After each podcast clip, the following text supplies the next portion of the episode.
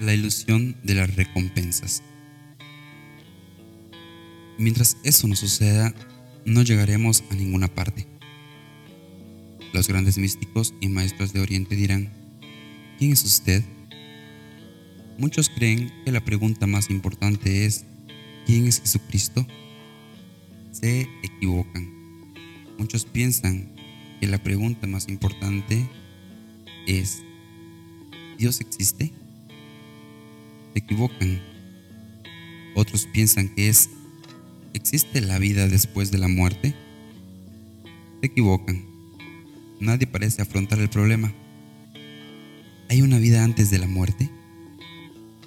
Sin embargo, según mi experiencia, son precisamente los que no saben qué hacer con esta vida, los que viven preocupados por lo que van a hacer con la otra vida.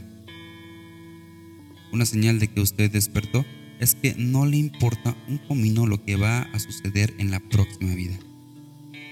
A usted no le preocupa, no le importa, no le interesa y punto. ¿Saben ustedes lo que es la vida eterna? ¿Ustedes creen que es la vida interminable? Pero sus propios teólogos les dirán que eso no es, porque lo interminable todavía está dentro del tiempo. Es el tiempo que no se acaba. Lo eterno significa atemporal, por fuera del tiempo. La mente humana puede comprender el tiempo y negar el tiempo.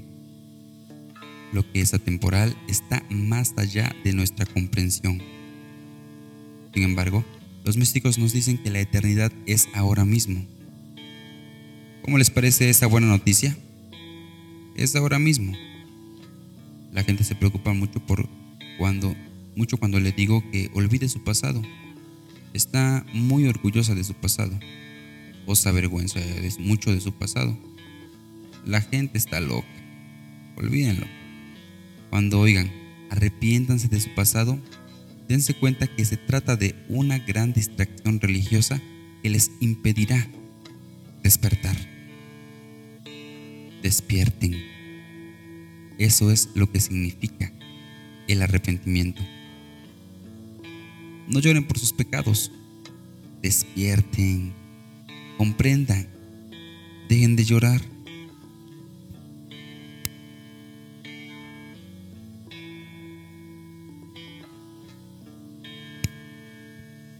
Encontrarse a sí mismo.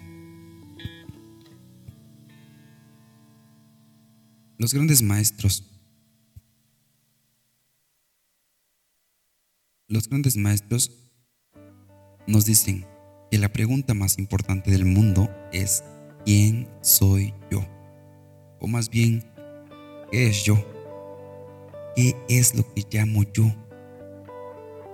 ¿Quiere decirme que usted comprendía todas las demás cosas del mundo y no comprendía eso?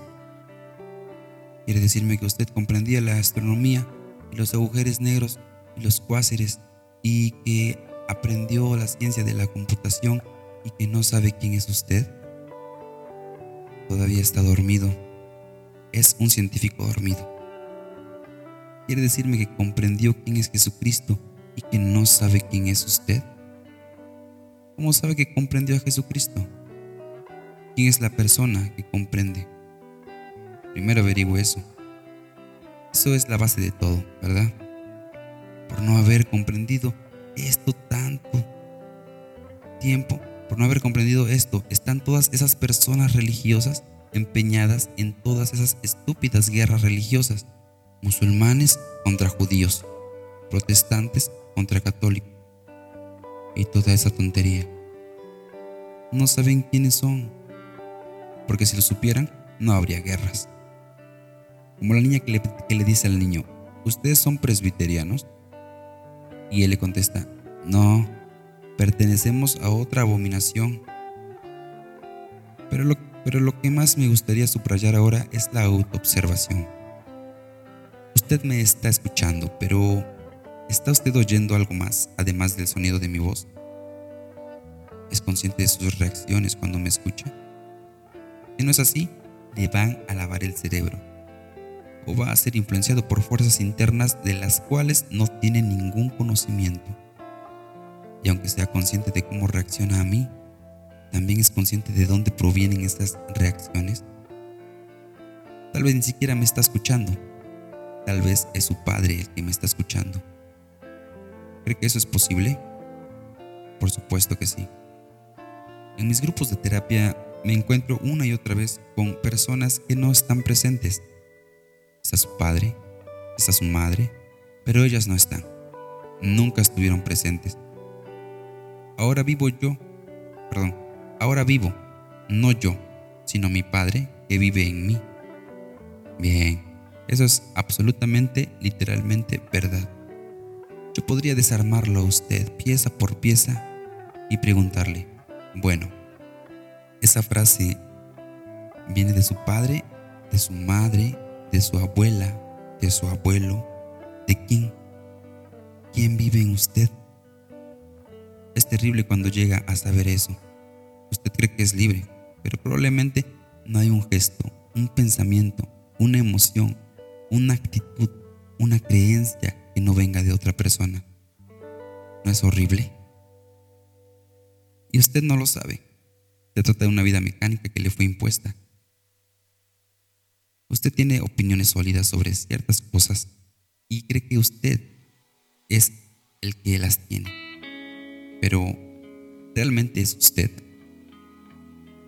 Usted va a necesitar mucha conciencia para que pueda entender que tal vez eso que llama yo es sencillamente un conglomerado de sus experiencias pasadas de sus condicionamientos y de su programación. Eso duele. Realmente, cuando uno está empezando a despertar, siente mucho dolor. Es doloroso ver sus ilusiones destruidas. Todo lo que creía que había construido se derrumba. Y eso es doloroso. De eso se trata el arrepentimiento. De eso se trata el despertar. Por eso, ¿qué tal que dedique usted un minuto ahora mismo, ahí donde está sentado, a ser consciente. Mientras hablo de lo que siente su cuerpo, de lo que pasa por su mente, de cómo es su estado emocional.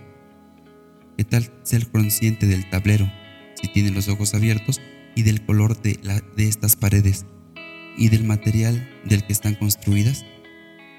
¿Qué tal ser consciente de mi rostro y de sus reacciones a este rostro mío? porque usted, porque usted reacciona aunque no se dé cuenta. Y probablemente esa reacción no es de usted, sino la tiene porque lo condicionaron para que la tuviera. ¿Y qué tal ser consciente de algunas cosas que acabo de decir? Aunque eso no sería conciencia, porque ahora sería solamente memoria. Sea consciente de su presencia en esta sala. Dígase, Estoy en esta sala. Es como si estuviera fuera de usted mismo, mirándose a usted mismo. Note un sentimiento ligeramente diferente del que tendría si estuviera mirando las cosas de la sala. Más tarde preguntaremos quién es la persona que está mirando. Yo me miro a mí mismo. ¿Qué es yo? ¿Qué es mí? Por el momento es suficiente que yo me mire a mí mismo.